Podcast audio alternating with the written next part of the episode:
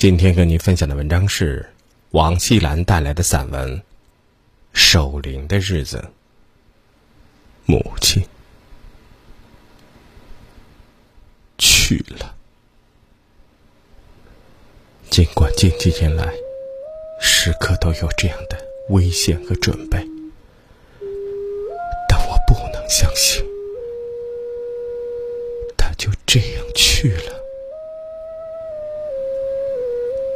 天晚上吃过饭，母亲围炉坐着，忽然头一歪。喉咙呼呼作响，口吐白沫，不省人事。急急忙忙送到医院，吸氧、输液，抢救了整整一夜。第二天一早，他停止了呼吸，脑溢血。脑血管硬化，最常见的结局，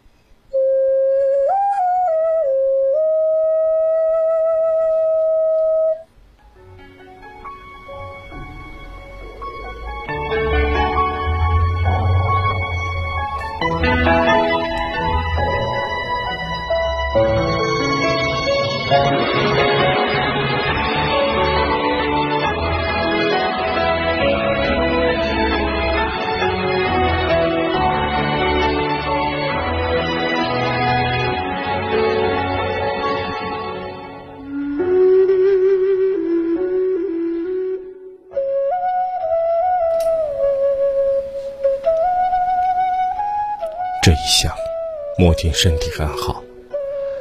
几天前，我与母亲说笑。虽然她已口齿不清，但依然需要说笑。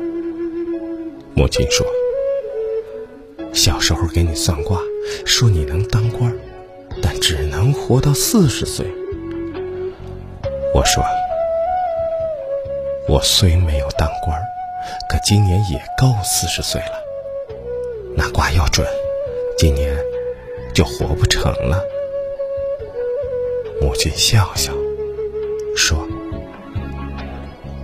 你怎么能死？要死，我给他们说说，让我去替你。”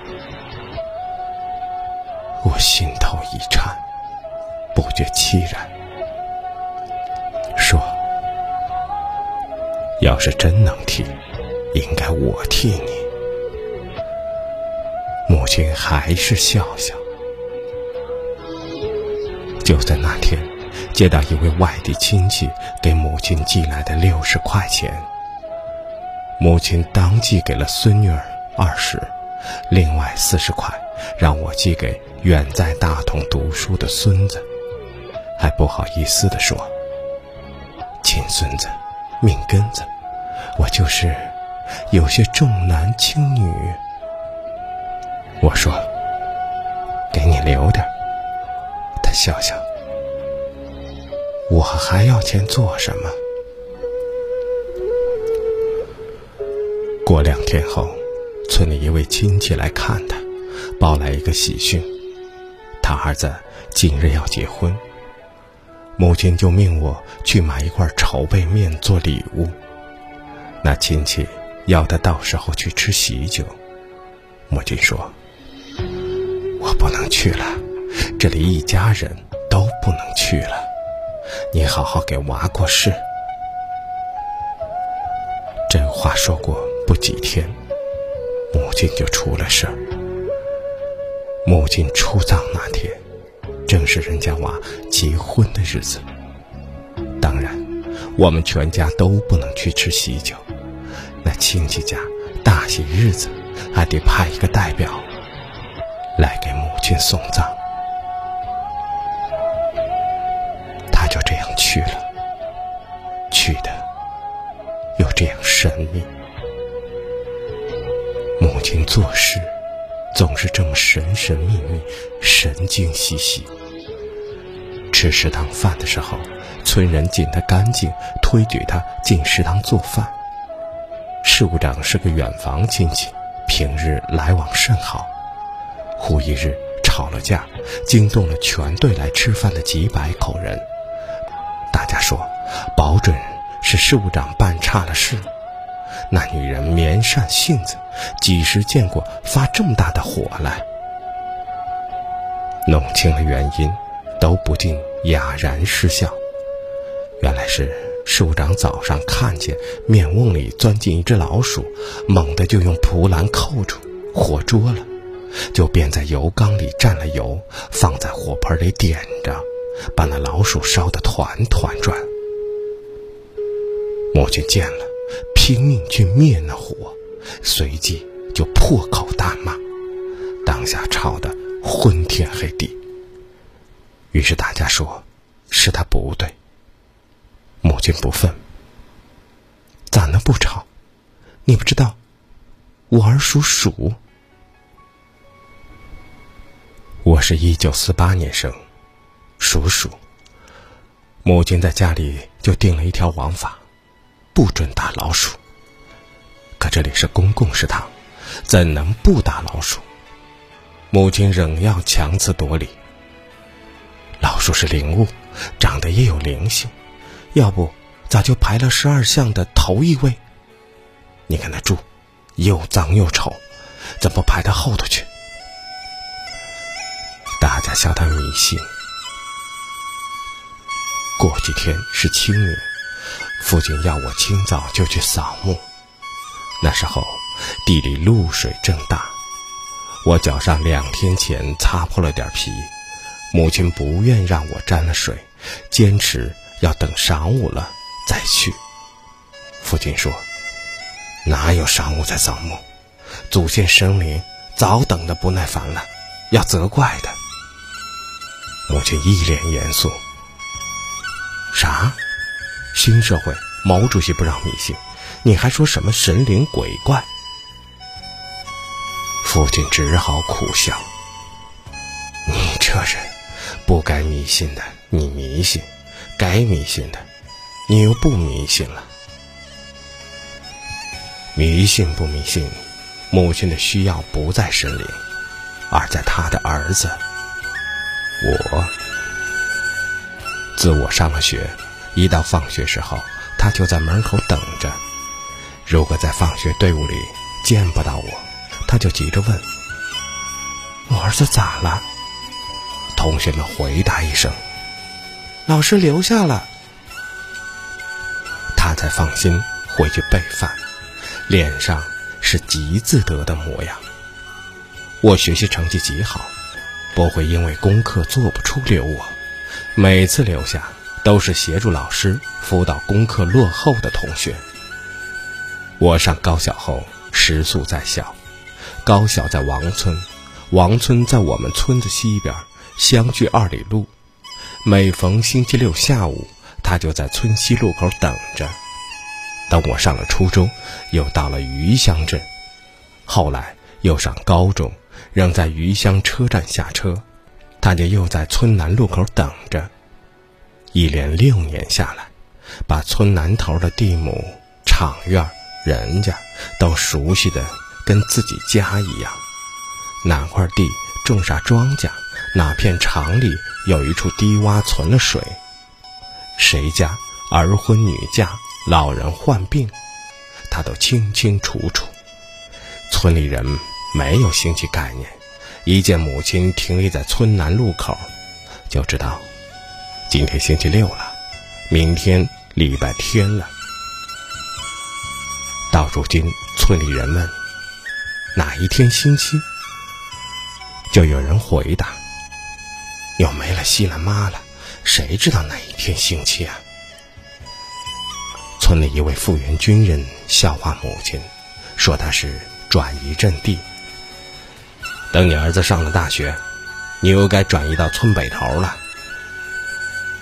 北京不管多远，总在我们村北。人们认为我一准儿会考上北京的大学。母亲就笑，毫不否认，那是当然。一九六六年冬，逢上串联，我去了北京、上海，一连两个月在外头经风雨、见世面，点燃革命烽火。母亲着了急，天天去村口。有时竟跑了几里路到火车站旁，一见学生模样的人就问：“见我儿子没有？他上井冈山去了。”打着红旗、扛着行李的学生娃们只是苦笑，当他是有神经病。这以后，大学没上成，母亲也就没转移到村北头去。到临死，村北头一带。是个啥模样，他也说不清。谁家在哪里住，他也不知道。他原本不爱出门闲逛。神经不神经？母亲的表现不在有病，而在他的儿子。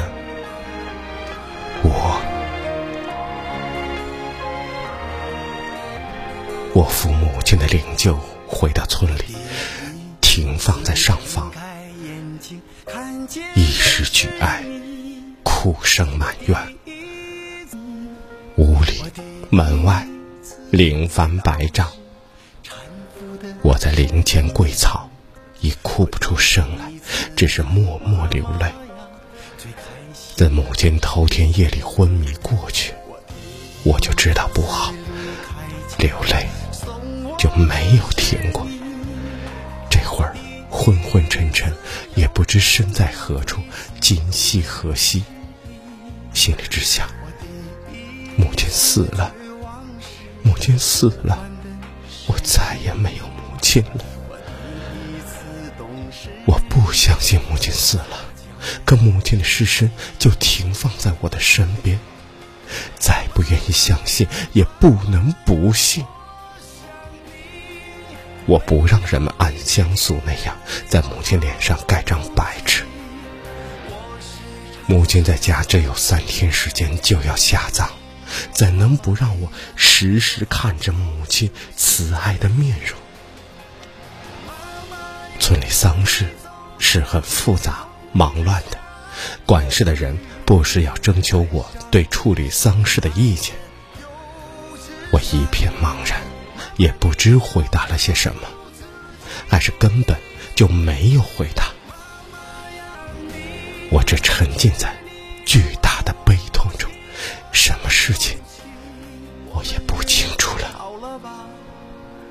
忽然，有人轻轻推我，定睛一看，是一碗热腾腾的荷包鸡蛋端在我面前。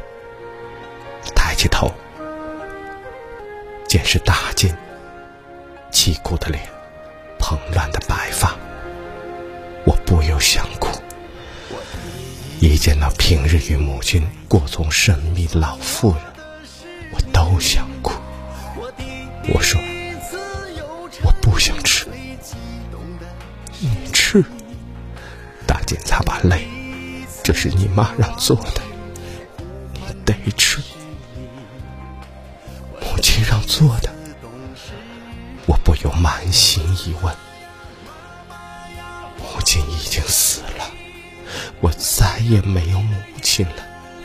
不会有母亲再在村口等我，也不会有母亲再为我打荷包鸡蛋。是你妈让我做的，大金向我解释。你妈怕他死了，你哭得难受，吃不下饭，让我到时候给你打荷包蛋。你妈说打四个，哪怕一天吃不上饭，我妈也能挺住。正说着，二姐也进来，也端着一个碗，热气腾腾的，也是四个荷包蛋。默默半天，二姐才说了原因。原是母亲怕大姐年纪大，常忘事，又给二进嘱托。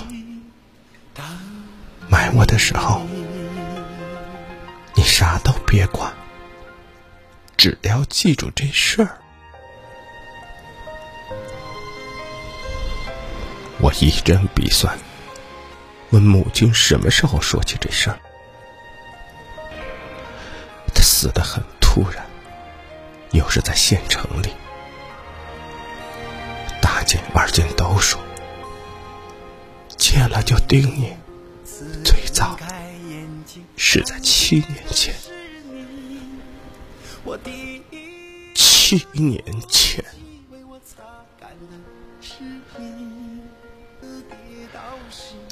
我不由大动。七年前，母亲得了脑血栓病，那时候他就交代，到他死的时候，要给我煮几个荷包鸡蛋。母亲没死，他仍然在为我打荷包鸡蛋。虽然他的灵柩已经停放在上方，但他仍然惦记着我，直到他死后，直到永远。一连三天，我就只吃煮荷包蛋，哪怕那腥味只叫人反胃，我也强忍着吃下去。我不能辜负母亲的一片爱意，不能佛了母亲一番苦心。何况母亲终究已是死了，这已是我最后一次享受母爱。从此后，儿行千里归来，只能见到空旷的村口。从此后，要吃完母亲的荷包鸡蛋。只有在依稀的梦中，我把母亲的遗像挂在屋里墙上。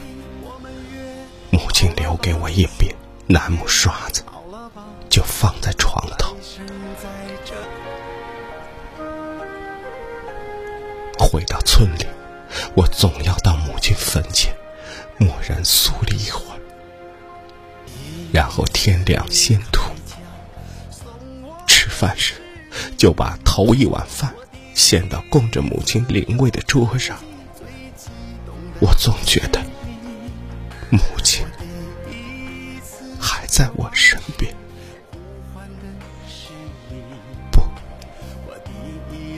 而是母亲是你总在我心里。妈妈呀我想你没有你的夜里我好孤寂我时常时常把你惦记妈妈累了你就好好休息。